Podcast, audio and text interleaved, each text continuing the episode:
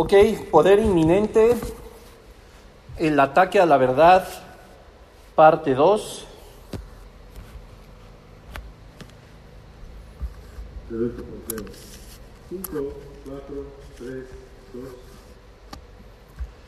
¿Qué tal? ¿Cómo están? Es un gusto saludarles a todos ustedes que nos están viendo a través de las redes sociales. Le damos gracias a Dios porque a pesar de la contingencia que estamos viviendo a nivel global, pues nosotros podemos seguir en contacto, en comunicación, recibiendo hasta sus hogares o en el lugar donde te encuentres la palabra de Dios, que seguramente te seguirá bendiciendo.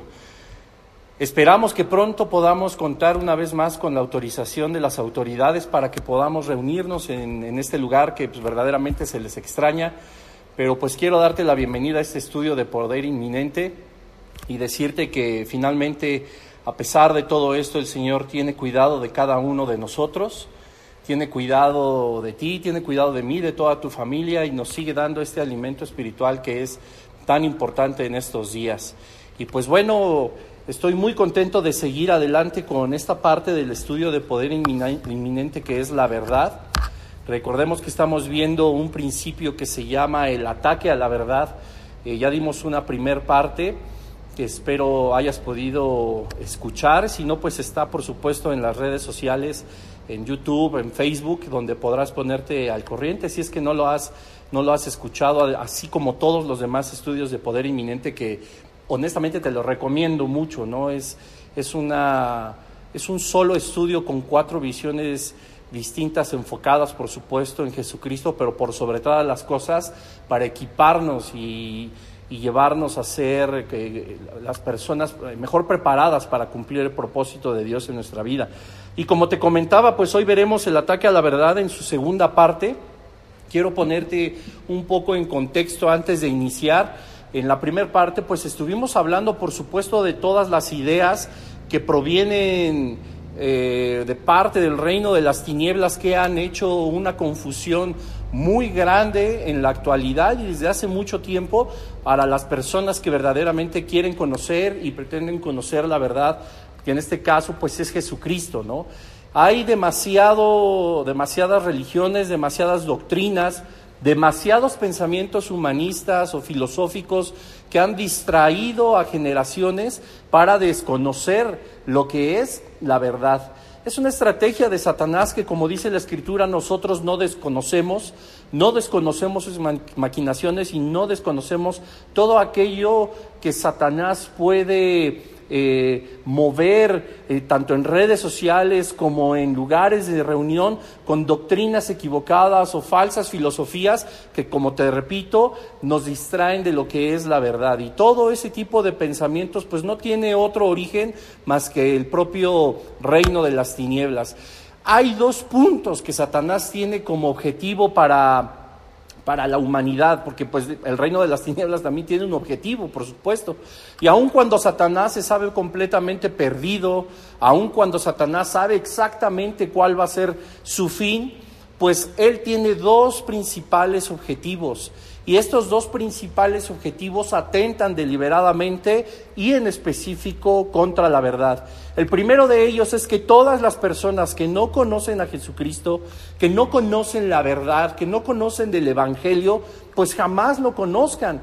Y entonces pequen, por supuesto, y sean arrastrados a la condenación eterna. Y su segundo objetivo que no es menos agresivo, es que todas aquellas personas que ya conocemos del Señor, que ya conocemos de las Escrituras, pues nos desviemos y ofendamos o blasfememos su nombre o dudemos de la verdad que es Jesucristo. Y es una realidad pues muy peligrosa tanto para las personas que no conocen del Señor como para nosotros, nosotros que ya somos parte de su reino. Déjame decirte, el ataque a la verdad es algo que nosotros debemos de discernir, que nosotros debemos de conocer, no justamente eh, para solo llenarnos de un conocimiento que en nada nos va a aprovechar, sino para que nosotros primero estemos alertas de estos ataques del enemigo, pero por otro lado que nosotros podamos hablar verdaderamente lo que es la verdad. En la verdad se encuentran tres principios, perdón, en el ataque a la verdad se encuentran tres principios fundamentales de los que vamos a estar hablando en, esta, en estas partes del ataque a la verdad. Te había comentado que había sido los sismos, del pensamiento humano, que es lo que vamos a ver justamente en este estudio. En segundo término vamos a ver las herejías y en tercer término la apostasía. Es un estudio bastante amplio.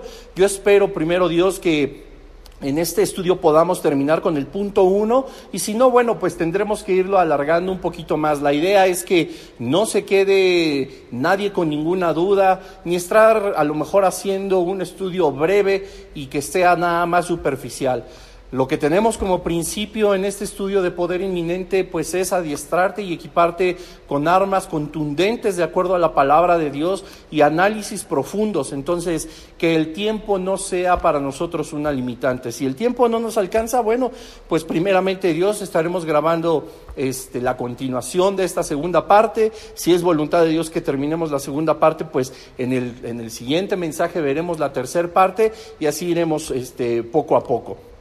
Te repito, todo aquello que se trate, que trate de ocultar o de bloquear el conocimiento eh, verdadero de Dios, de su voluntad, de sus propósitos, de todo lo que Él ha establecido en su palabra, pues tiene un origen satánico, tiene un origen que a nosotros nos afecta, y te repito, tanto creyentes como no creyentes. La apostasía es algo que vamos a estar analizando de una forma muy profunda, muy amplia, porque el término puede eh, confundirnos demasiado en muchos aspectos y en la diversidad de versículos en donde se nombra dentro de la escritura. Pero bueno, vamos a entrar en materia, no perdamos más eh, eh, tiempo, vamos a hacer el ataque a la verdad en su segunda parte y en esta hora el tema que vamos a ver es los ismos del pensamiento humano. Y bueno, ¿qué es un ismo? Este término que tiene eh, como característica esencial definir algunas de las corrientes, pues tanto filosóficas como políticas,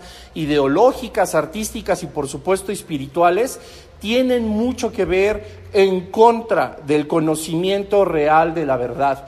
Quiero hacer una introducción breve de este tema en cuanto a la definición de ismo y después voy a hacerte una pregunta que, bueno, ojalá pudiera tenerte aquí enfrente para que la pudiéramos responder entre todos y escuchar tus puntos de vista, pero pues por supuesto en los comentarios puedes dejar tu... Eh, tu pregunta o tu respuesta a esta pregunta, pero va a ser una pregunta que finalmente nos va a confrontar y que tiene mucho que ver con la verdad. Entonces, bueno, entrando en materia, te repito, los sismos siempre se han catalogado como una corriente o es el término que se utiliza para una corriente de diferentes eh, ámbitos, ¿no? El, espiritual, el artístico, el político, pero pues, evidentemente nos vamos a enfocar en esta hora al experimental. Tiene como característica esencial esta terminación ismo, que es una innovación o que es una proposición que eh, se asienta como cierta o firme de alguna doctrina. Podemos referirnos al ateísmo, que eso también nos va a llevar mucho tiempo seguramente definirlo. Podemos estar hablando del judaísmo, del budismo, del materialismo y de todas estas cosas que terminan con los ismos y que, como nos dice una definición, se dan como términos firmes o fijos de una creencia o de una eh, corriente. Normalmente los sismos cuando han surgido y por sobre todas las cosas en el siglo XX tenían como característica fundamental el contravenir o ir en contra de lo ya establecido en estas diferentes áreas.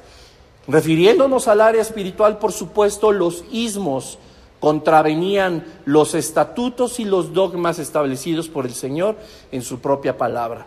Y esto hace que la humanidad y toda la diversidad de pensamientos se encuentre confundida y entonces la verdad sea oculta o sea ignorada. Y tristemente tengo que decirlo, dentro de la iglesia de Jesucristo, la verdad también ha sido corrompida. mal interpretada, sacada de contexto, se ha acomodado a conveniencia y eso es algo verdaderamente muy serio. ¿Dónde está establecida la verdad? La verdad, lo sabemos perfectamente, está establecida en la persona de Jesucristo y en su palabra, en la palabra de Dios. Normalmente todos los sismos que tienen eh, un principio, un dogma, un fundamento religioso, van en contra de los pensamientos de Dios que tiene como verdad de lo establecido. Pero Bruno, tú me puedes decir, tú estás hablando de tu vida espiritual tácitamente como, como la verdad. Sin embargo, alguien que practica uno de los ismos religiosos también podría hablar que su religión, su vida espiritual, la corriente espiritual que ellos siguen, también es la verdad. Y de aquí viene la pregunta que te mencionaba hace un momento. Si los sismos contravienen las escrituras, si los sismos son filosofías o religiones que van en contra de los principios y de los dogmas establecidos en la escritura, entonces, ¿qué es el cristianismo? Porque el cristianismo también ha sido, como terminación, un ismo. Y parecería contradictorio, pero déjame explicarte que no lo es. Cuando un, una religión o cualquier corriente espiritual se practica y no está en concordancia con las escrituras, con la palabra de Dios, no podemos hablar de la verdad. Pero ¿por qué sí el cristianismo? ¿Por qué el budismo, el hinduismo, el judaísmo contravienen lo que dice la escritura? ¿Contradicen lo que los dogmas espirituales que Dios nos ha proporcionado? No se pueden tomar como la verdad en esas religiones. La gran diferencia es una. De todas las religiones no vas a encontrar todas las evidencias que existen de la Biblia, de la palabra de Dios, para tomarla como algo verdadero. Todas las corrientes espirituales, todos los sismos, el que tú me digas, no se encuentra en ellos la verdad y no hay manera de corroborar la verdad. Sin embargo, las escrituras, la Biblia, la palabra de Dios, cuenta con innumerables evidencias de su veracidad. Cuenta con innumerables evidencias literarias, extrabíblicas, arqueológicas, científicas. Existe una diversidad muy importante de evidencias que nos dicen que la palabra de Dios, que la Biblia es verídica evidencias que podemos analizar a través de la ciencia, a través de la literatura, a través de la arqueología, a través de muchas áreas que nos dan a nosotros evidencia de que Dios es real. Y esto, querido hermano, querida hermana que me escuchas, no lo vas a encontrar en ninguna otra religión, en ningún ismo. Todo ismo tiene que ver con ese hueco que la humanidad siempre ha querido llenar, que no puede ser lleno más que por la presencia de Dios. Toda religión, toda corriente espiritual que no esté alineada a las escrituras, alineada a la palabra de Dios, es un intento vano, es un intento vacío, es un intento simple y sencillamente terrenal por querer una vez más ligarse a esa parte espiritual que nosotros tenemos como seres humanos. Y todo esto, por supuesto, empieza desde la caída del hombre en Génesis 2, cuando Adán y Eva pecan y Dios los expulsa de Edén. En el momento en que Adán y Eva son destituidos de la, de la gracia y de la gloria de Dios, se interpone una barrera y deja a toda la humanidad con ese hueco espiritual que, por durante miles de años el ser humano ha tratado de llenar. Y existe una verdad, como te decía en la primera parte de este estudio. La verdad es única, la verdad es solo una, la verdad no tiene variables ni tiene variantes. La verdad no es algo subjetivo, que una religión tenga su verdad, que otra religión tenga su verdad, que una persona tenga su verdad, que una cultura tenga su verdad. Eso no hace de la verdad algo único. Ahora el pensamiento humano, el pensamiento humanista es el respeto por la verdad de cada una de las personas, ignorando que hay una verdad absoluta y que está establecida en la persona de Jesucristo y en las santas escrituras. Y por muy difícil, hermano, hermana que me escuchas, amigo, amigo que me escuchas a través de las redes, que tú profeses otra corriente espiritual distinta a las pisadas de Jesucristo, que tú persigas una vida espiritual de acuerdo a principios que no están establecidos en las escrituras, no estoy diciendo que forzosamente tengas que convertirte al cristianismo y que forzosamente tengas que convertirte a los dogmas de la escritura. No, yo lo que te estoy diciendo es que deberías de entender que la verdad no es algo subjetivo y esa que practicas no es la verdad. No hay una corroboración de que lo que tú haces sea la verdad. Pero cuando nosotros acudimos, si tú quieres por pura curiosidad, a las escrituras, si ustedes se dieran el tiempo de escudriñarlas, de leerlas, de compararlas, de estudiar la conexión entre libro y libro, desde Génesis hasta Apocalipsis, te vas a dar cuenta que lejos de querer desvirtuar lo que dicen las escrituras y de seguir el cristianismo, te darás cuenta que entre más escarbes y más busques, más hallarás el rostro de Jesús, más conocerás a Dios. La palabra de Dios es algo infalible, es inerrante, carece de anacronismos. Sus aparentes contradicciones verdaderamente son eso, aparentes. Hay una respuesta para todo en las escrituras. Es algo que cualquier ismo distinto a la fe protestante evangélica no te puede dar.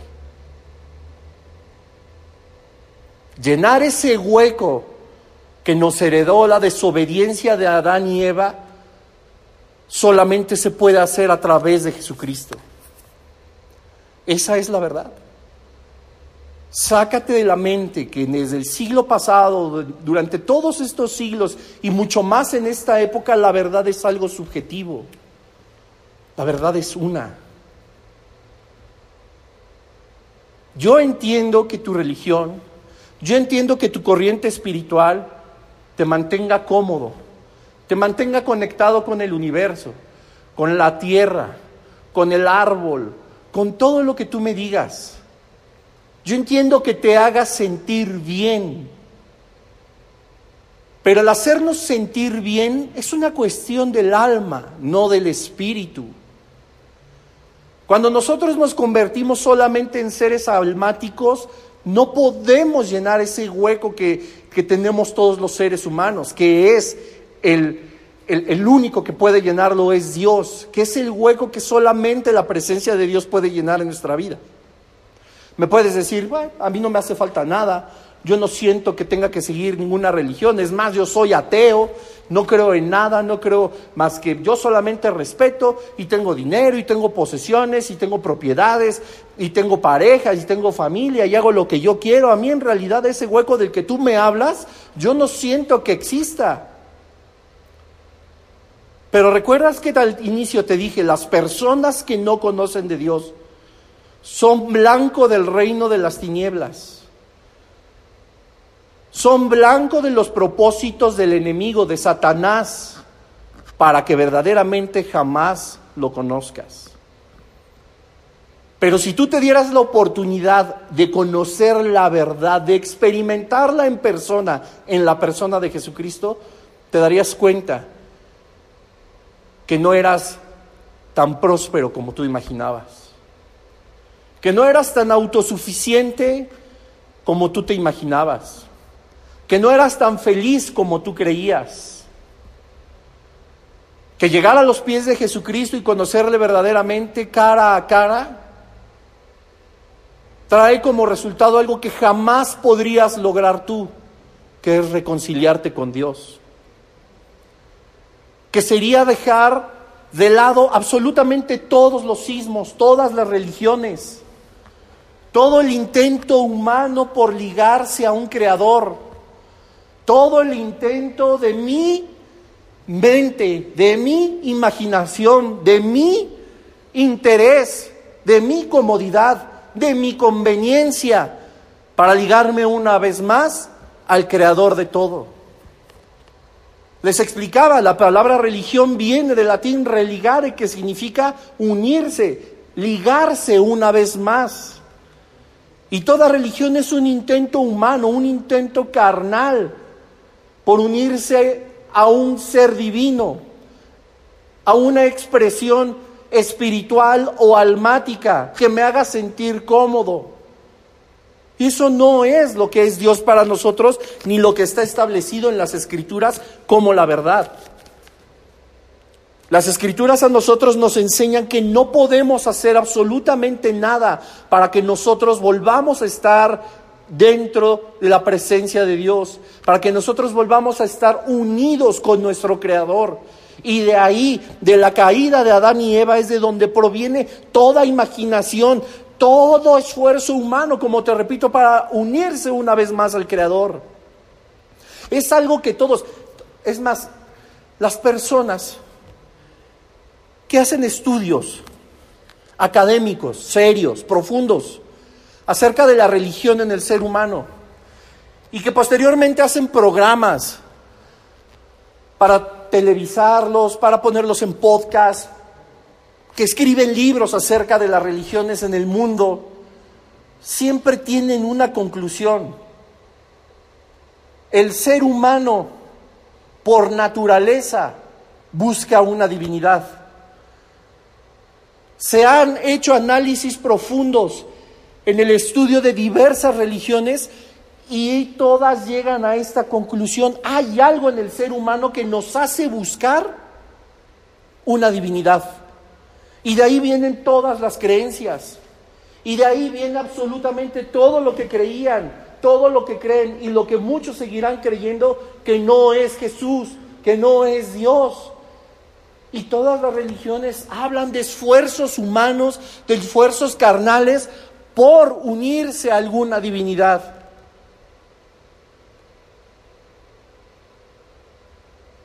Pero con el cristianismo es diferente.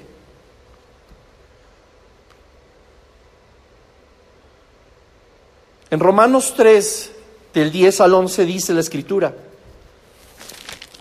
Romanos 3.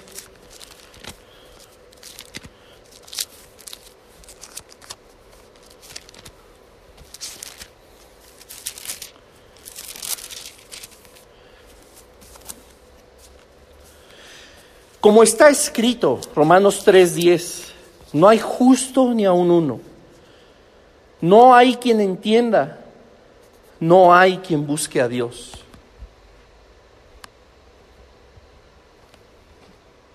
A Dios. No hay justo ni aún uno, sino todos aquellos que hemos sido justificados por Jesús. No hay quien entienda que la justificación solamente viene por el plan redentor de Dios. No hay quien busque a Dios. A Dios, no a los dioses, no a las entidades espirituales de cualquier otra religión.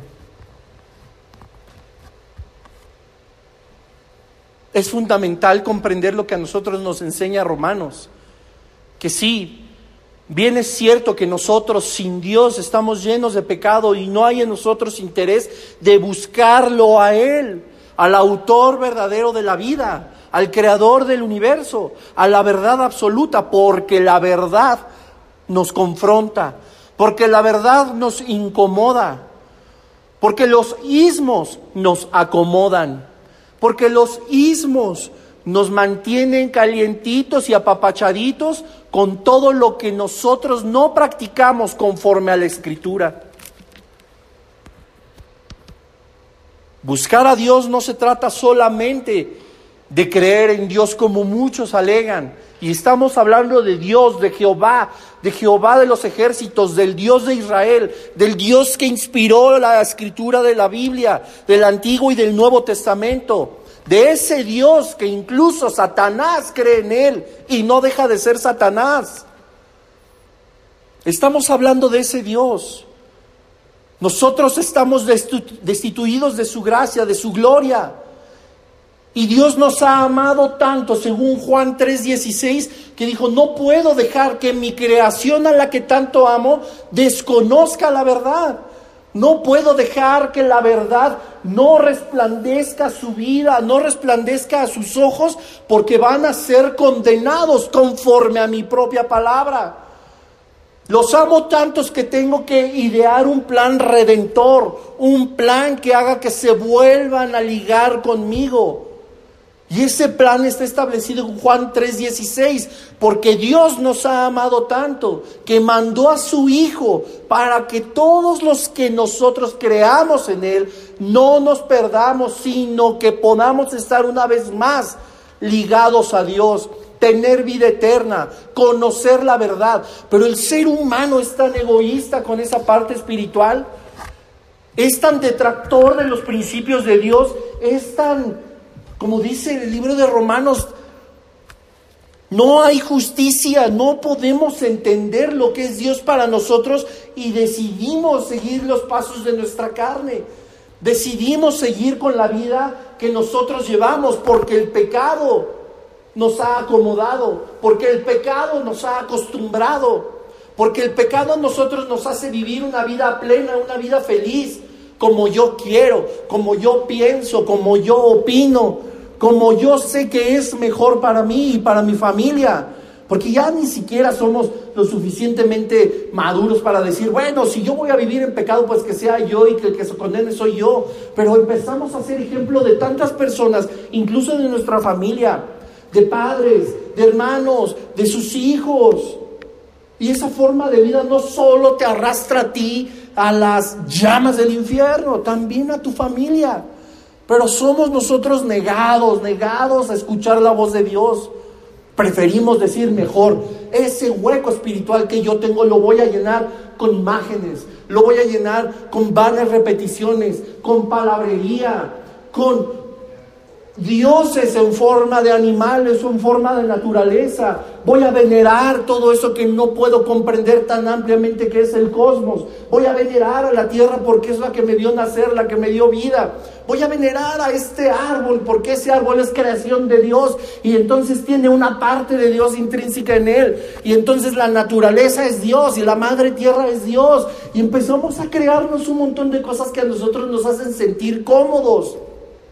Voy a seguir este ismo porque me permite tener varias mujeres. Voy a seguir esta corriente espiritual porque no me juzga. Voy a seguir estas filosofías extrañas porque se acomodan a lo que yo quiero. Oye, pero Dios te está hablando, te está hablando la verdad, está buscando tu corazón, está tratando de hacer que te reconcilies con Dios mismo. Dios mismo, según la escritura, está rogando, reconcíliate con el Padre. No, porque yo quiero seguir pecando, yo quiero seguir adulterando, yo quiero seguir fornicando, quiero seguir en drogas, quiero seguir en alcohol, en mentiras, en robos, en lascivia, quiero seguir alimentando mi carne y no mi vida espiritual. Y Dios me prohíbe todo eso. ¿Quién es Dios para prohibírmelo? Él me hizo, ¿no? Con libre albedrío. Yo escojo este camino. Bueno, y me acomoda esta religión porque, pues yo doy una lana o doy dinero y ya, todos esos pecados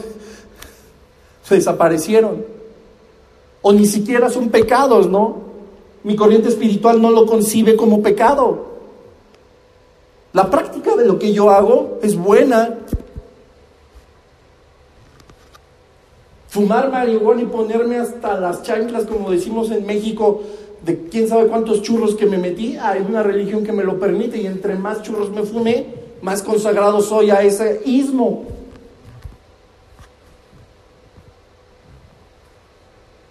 Qué cómodo no condenarme por eso. Y como te decía, eso obstruye, bloquea la verdad.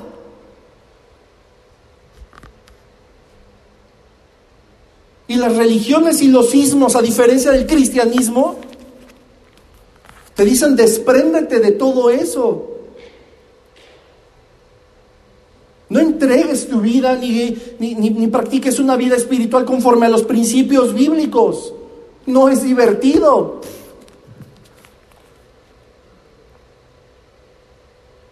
Pero Satanás sabe infiltrarse tan bien en los pensamientos del ser humano para poder crear los mismos.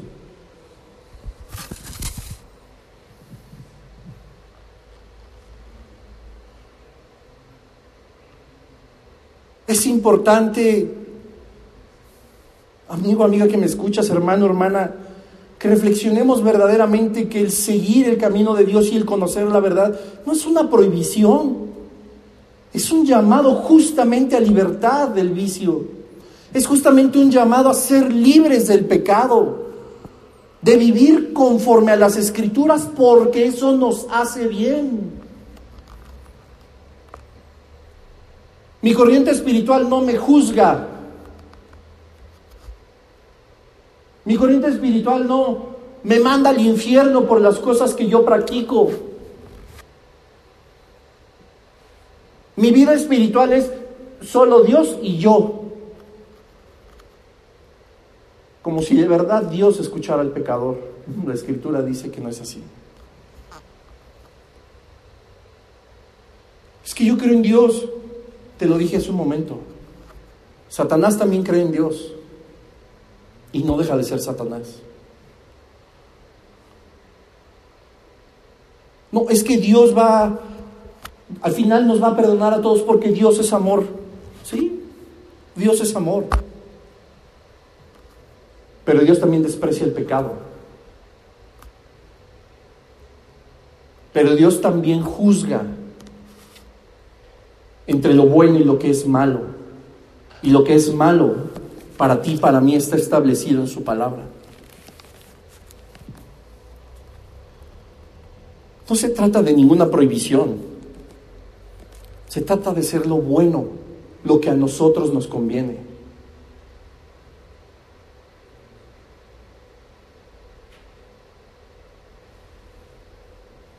Si alguien que no supiera de Dios y encontrara este libro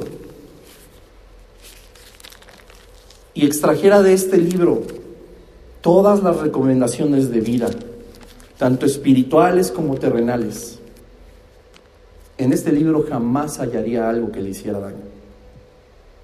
En este libro jamás encontraría un consejo o una instrucción que dañara su vida física, su vida emocional, su vida laboral, su vida familiar, su vida espiritual. Todo lo que está en este libro es bendición. Todo lo que está escrito aquí es la verdad.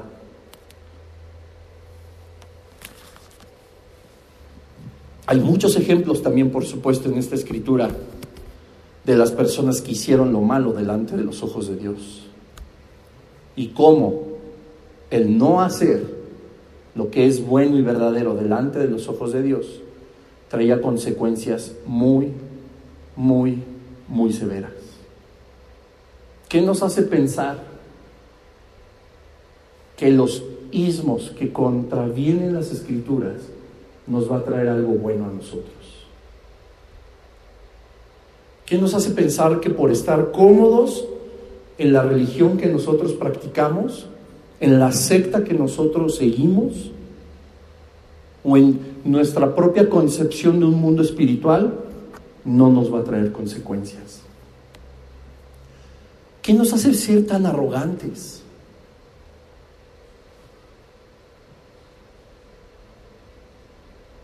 Hay diversos versículos que quisiera leerte donde hablan de este plan redentor del Señor. Y yo sé que tú como hijo, como hija de Dios, pues conoces, por, por supuesto, que no se encuentra la verdad en otro lado más que en las escrituras y en la persona de Jesucristo. Pero y este mensaje no es solamente para que tú lo escuches y tú te lo quedes. En este discipulado lo que tratamos de hacer es que tú estés completamente adiestrado por la palabra de Dios justamente para compartir el Evangelio, para compartir las buenas nuevas, las buenas, la esperanza que hay en Dios. que todas esas personas que conoces y que seguramente son muchísimas las que te rodean, que están viviendo una vida espiritual diferente a las escrituras, sean sacadas y arrebatadas de ese engaño. En este estudio, no sé, te lo hemos dicho muchas veces, es importante que todo lo que tú adquieras como conocimiento los lleves afuera. Los lleves afuera. No es para ti. Pues claro, yo sé que también hay muchos mensajes que nos confrontan a nosotros en nuestra vida espiritual, en nuestro caminar por Jesucristo. Pero la realidad es que ya lo recibimos. Ahora nos toca a nosotros compartirlo. Y lo voy a decir con todas sus letras. A ti te rodean muchísimas personas que son del catolicismo, del hinduismo, del budismo, de la wicca, del judaísmo, del panteísmo, del politeísmo, de... Todos estamos rodeados de esas personas. Y todo eso son ataques a la verdad. Bloqueos reales que aparentemente no hacen daño y déjame decirte esto, todas esas personas que nos rodean, a las que no les hemos compartido acerca de la verdad y que viven engañadas, serán condenadas eternamente. ¿No te duele? ¿No te pesa? Seguramente muchos de ellos los amas y no los juzgas por la religión que practican. Y seguramente son grandes personas, buenas personas, buenos hombres, buenas mujeres, buenos amigos. Y respetan también tu cristianismo. Y los amas y confías en ellos.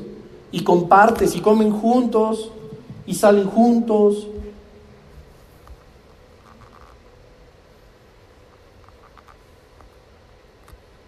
Y no les hemos compartido que todo lo que están practicando finalmente, aunque los tenga cómodos, entre comillas, no los va a ayudar para salir de las garras del infierno. Y eso es algo preocupante en el pueblo de Dios. Que estamos nosotros rodeados de ismos y no hacemos nada. Que este mensaje pueda servirte a ti primero para confrontarte y saber en dónde estás parado y en segundo lugar, para que alguien más pueda conocer de la verdad. Prepárate, instruyete. Para eso es este discipulado y muchísimos más. Para eso es todo este esfuerzo que están haciendo cientos de personas todos los días de la semana para seguir llevándote la palabra de Dios y conozcas la verdad y camines en ella. Camines sobre las pisadas de Jesucristo. Y no solamente seas tú quien sale beneficiado, sino todas las personas a las que amas y te rodean.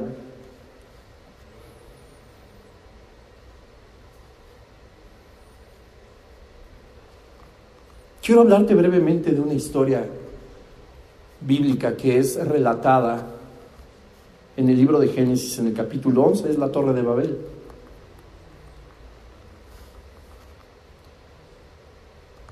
Se supone que todos nosotros somos descendientes de Noé. Porque como puedes leer en la escritura, en el Génesis, en el diluvio universal fue Noé y su familia. Estas ocho personas, las únicas que sobrevivieron.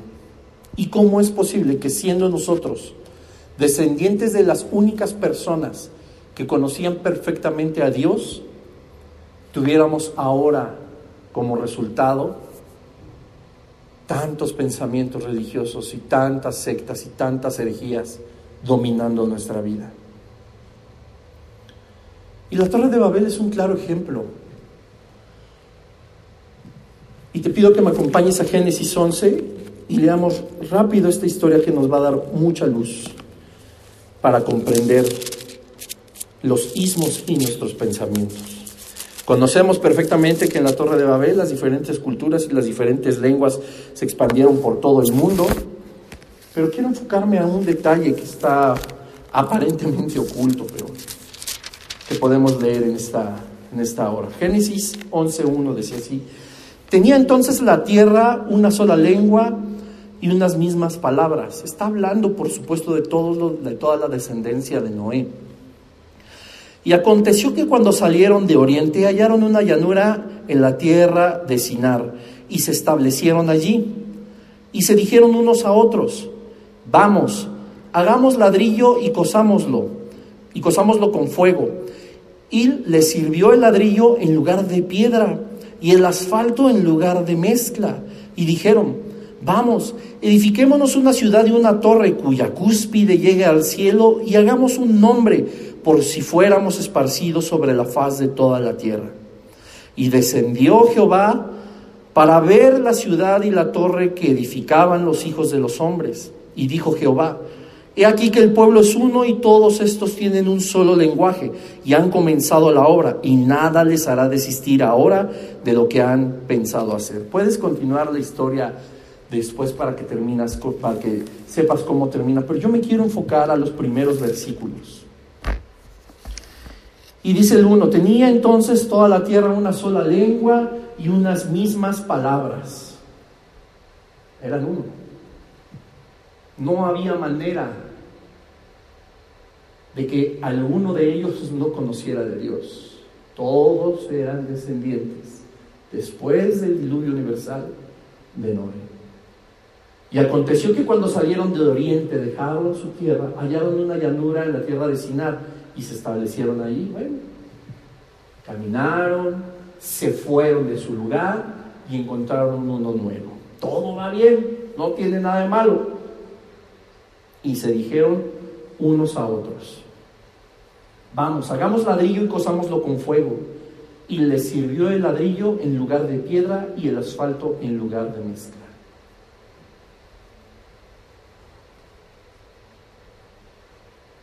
Ellos se dieron cuenta que al comunicarse entre sí podían lograr cosas que antes no tenían. Dice la escritura, les sirvió el ladrillo en lugar de piedra. Cambiaron la piedra por el ladrillo y el asfalto en lugar de mezcla. Parecería sin importancia, pero cuando ellos hablaban entre sí, según el inicio del versículo 3, tuvieron como resultado un avance tecnológico. Dejaron de utilizar piedra y crearon el ladrillo. Los hacía más eficaces en su construcción. Usaron ahora el asfalto en lugar de una mezcla. Y ese tipo de conocimiento los ensoberbeció podemos ahora hacer una torre tan alta que llegue al cielo.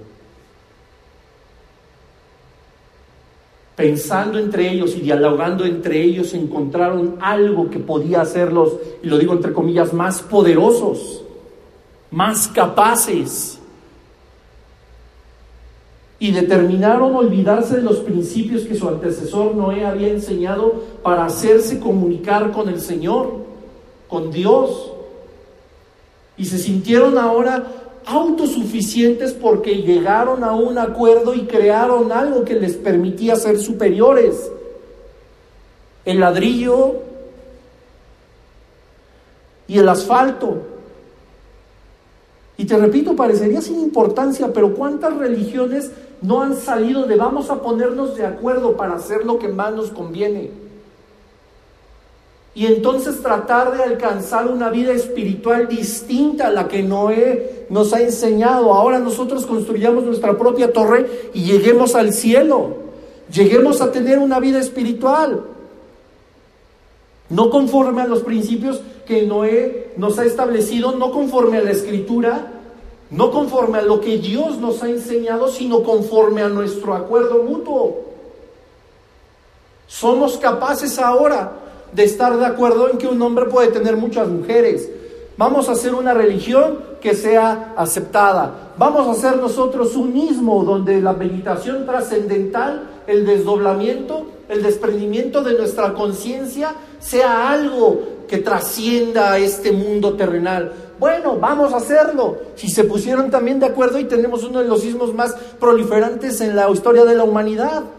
Y así como en la Torre de Babel, ponerte de acuerdo en cosas que no convienen, te ayudan a crear los sismos y los pretextos que no te confrontan conforme a la voluntad y a la palabra de Dios, sino que te acomodan y olvidas los principios de verdad con los que fuimos creados. Y eso es delicadísimo.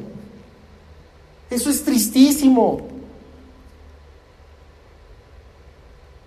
Se olvidaron las, las personas de Babel de vivir de la forma correcta como Dios le había enseñado a Noé y como Noé les había hecho ver a ellos. Y así se ha empezado a construir todo. Muchas torres de Babel, queriendo alcanzar la cúspide, queriendo alcanzar la verdad, sin llegar jamás a la verdad y vivir todo el tiempo en un engaño que me acomoda y que me conviene.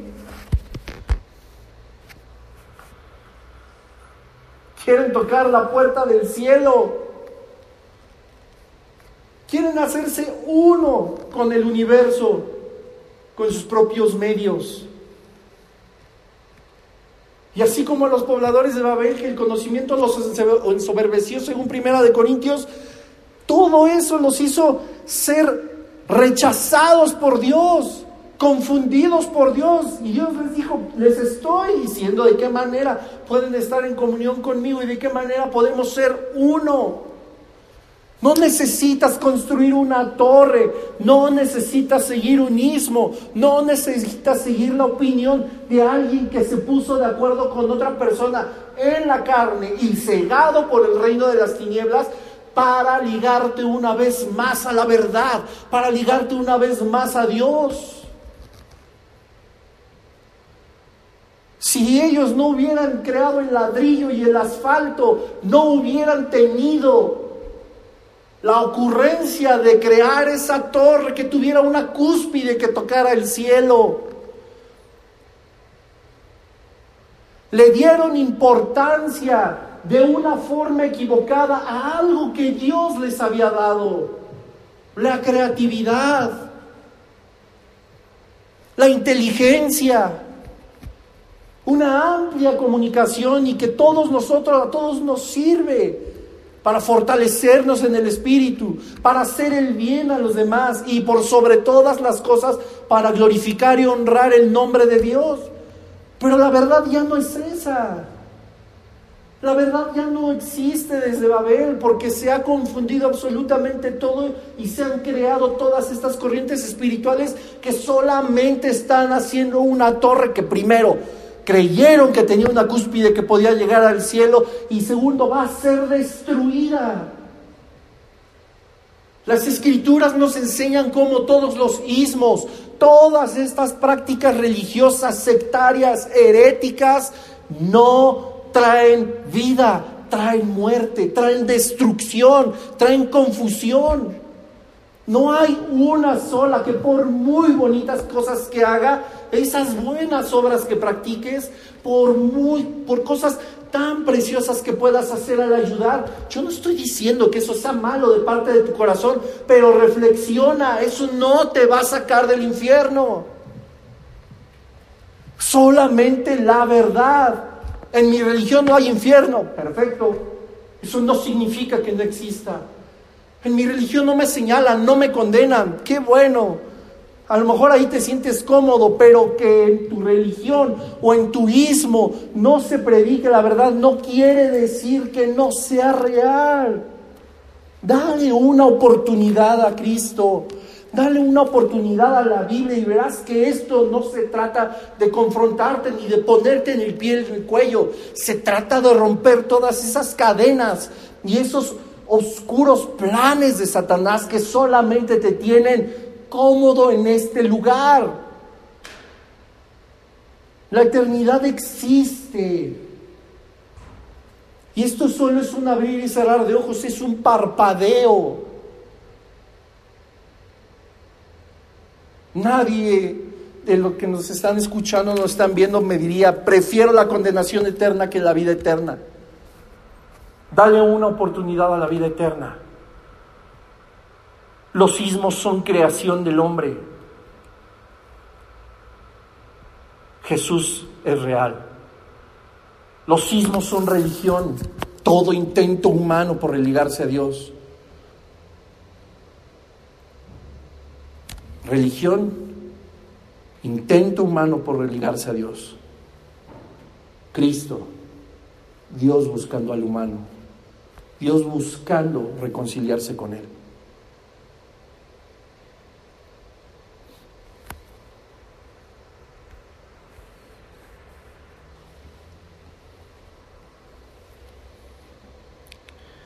Juan 3:16, te lo repito.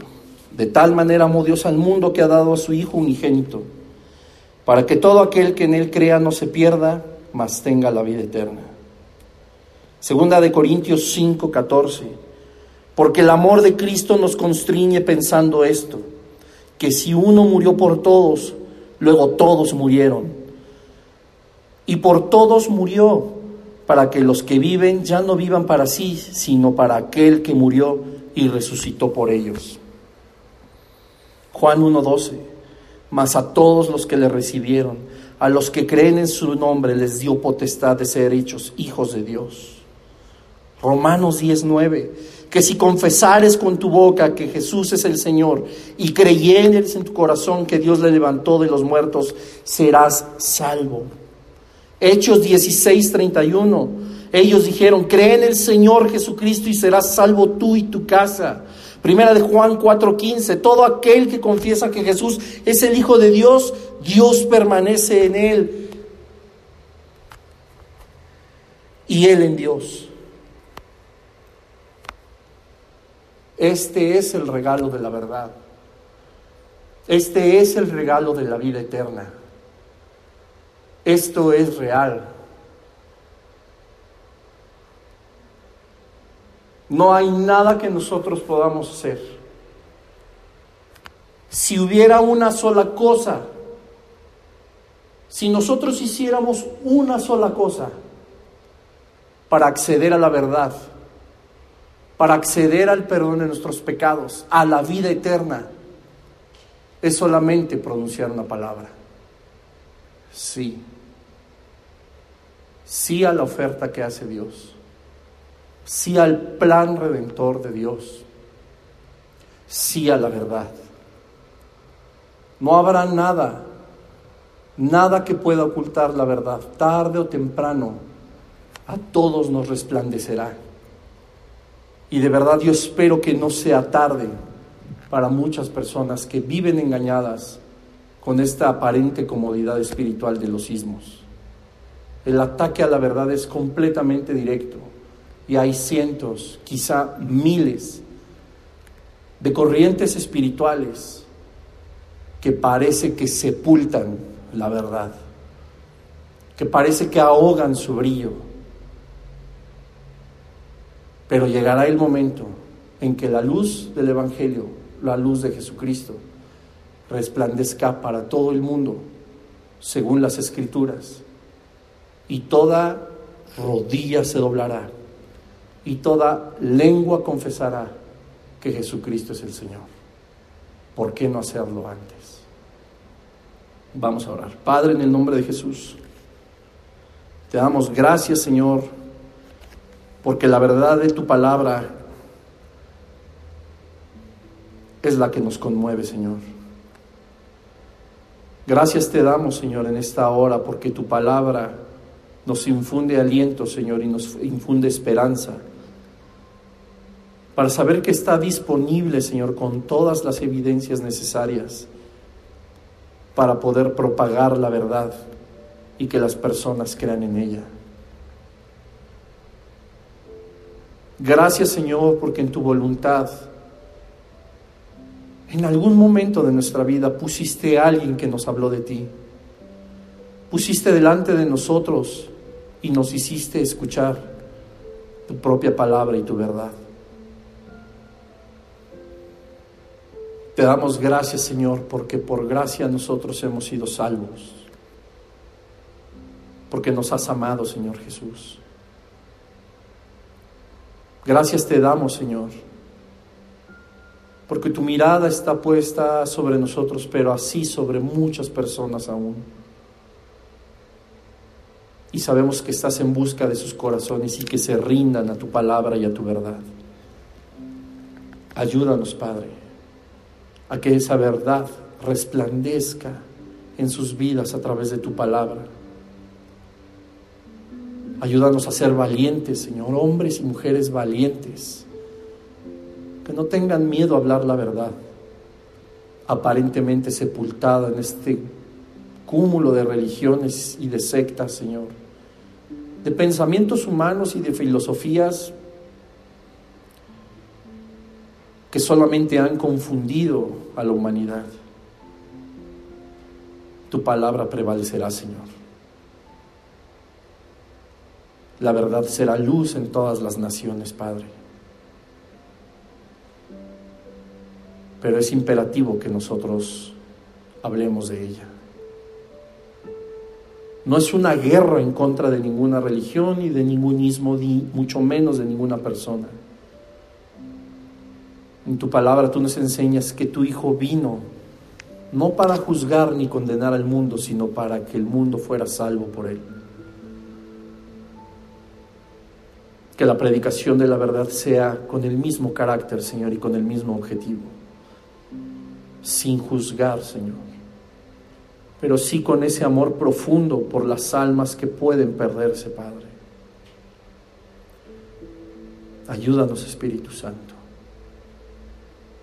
Enséñanos y recuérdanos todas las cosas que Jesucristo trajo a este mundo, Señor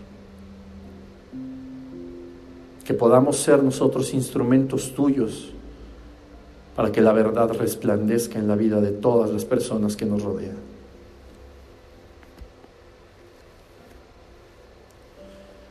Y si tú estás escuchando este mensaje y tienes una vida espiritual distinta a seguir a Jesucristo,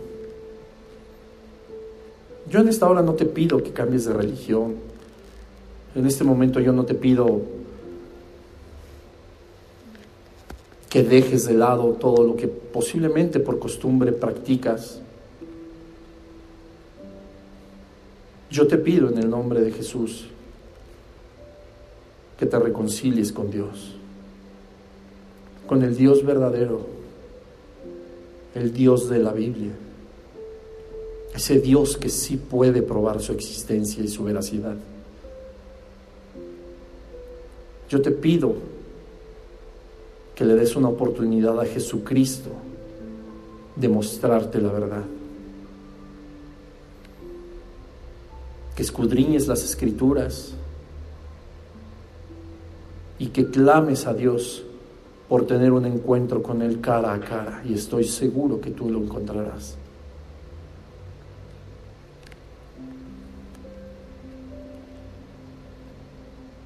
Está en juego mucho más de lo que nosotros podemos creer o percibir. Está en juego nuestro lugar en la eternidad. Gracias Dios te damos por tu palabra, Señor. Porque sin ella estaríamos por completo perdidos. Y seguramente tendríamos acceso a muerte y no a vida. Gracias, Señor. Gracias, Padre. En el nombre de Jesús. Amén.